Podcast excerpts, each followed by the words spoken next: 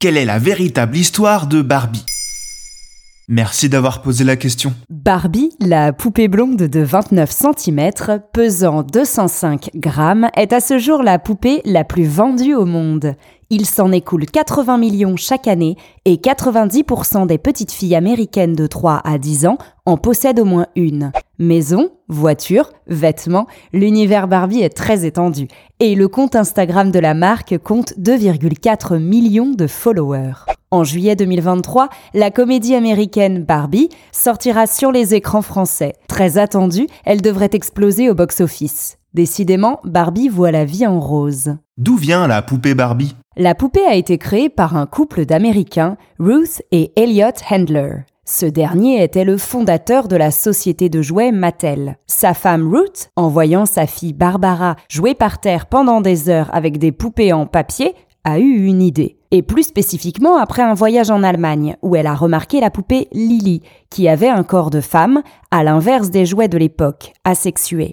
Ruth invente la poupée Barbie, dont le vrai nom, inspiré de celui de sa fille, est Barbara Millicent Roberts. La poupée est révélée au grand public lors d'une foire aux jouets en 1959. Barbie est alors blonde, les cheveux attachés, vêtue d'un maillot de bain une pièce rayée noir et blanc et a le regard sur le côté. Les inspirations de l'époque sont les stars Marilyn Monroe et Audrey Hepburn. C'est un succès instantané. La poupée à 3 dollars s'écoule à 300 000 unités la première année. Comment a évolué la poupée Barbie? À la fin des années 60, le maquillage prononcé est un peu allégé, la Barbie devient disponible en brune et dévoile sa première coupe au bol, l'inspiration venant de Jackie Kennedy. En 1961, le fiancé de Barbie, Ken, arrive dans sa vie. Son prénom est également inspiré du fils de la fondatrice Ruth.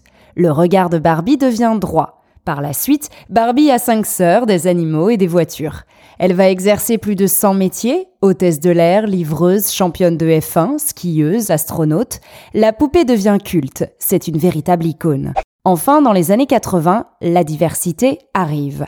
La première Barbie d'origine afro-américaine et la première Barbie hispanique sont mises en vente à partir de moules spécifiques différents des traits de la fameuse poupée blonde. Dans les années 90, au Design Center de Los Angeles, où 700 personnes imaginent les poupées, on continue de miser sur la Barbie blonde et bronzée californienne et particulièrement mince, qui reste en numéro 1 des ventes. Dans les années 2000, Barbie devient plus athlétique, son nombril devient visible et elle se sépare officiellement de Ken.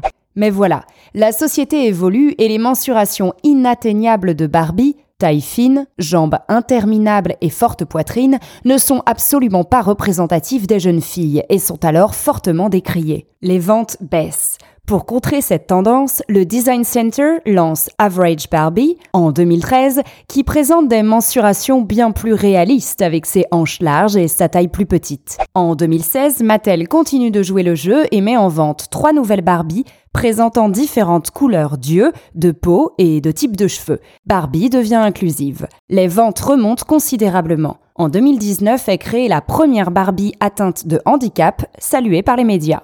La Barbie la plus vendue à ce jour est Barbie Ultra Chevelure, écoulée à plus de 10 millions d'unités dans le monde. Et que raconte le film Barbie de 2023 Le film Barbie, réalisé par Greta Gerwig, sort sur nos écrans français en juillet 2023.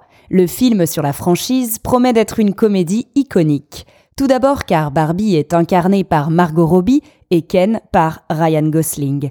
Mais joue également dans le film Emma Mackey, Dua Lipa, Simu Liu ou encore Kingsley Benadir. Un grand casting. Le pitch, c'est l'histoire d'une poupée Barbie pas assez parfaite qui est expulsée de Barbieland et doit s'aventurer dans le monde réel. L'autrice du film s'est amusée de tous les clichés véhiculés par Barbie depuis les années 60 pour les bousculer un à un.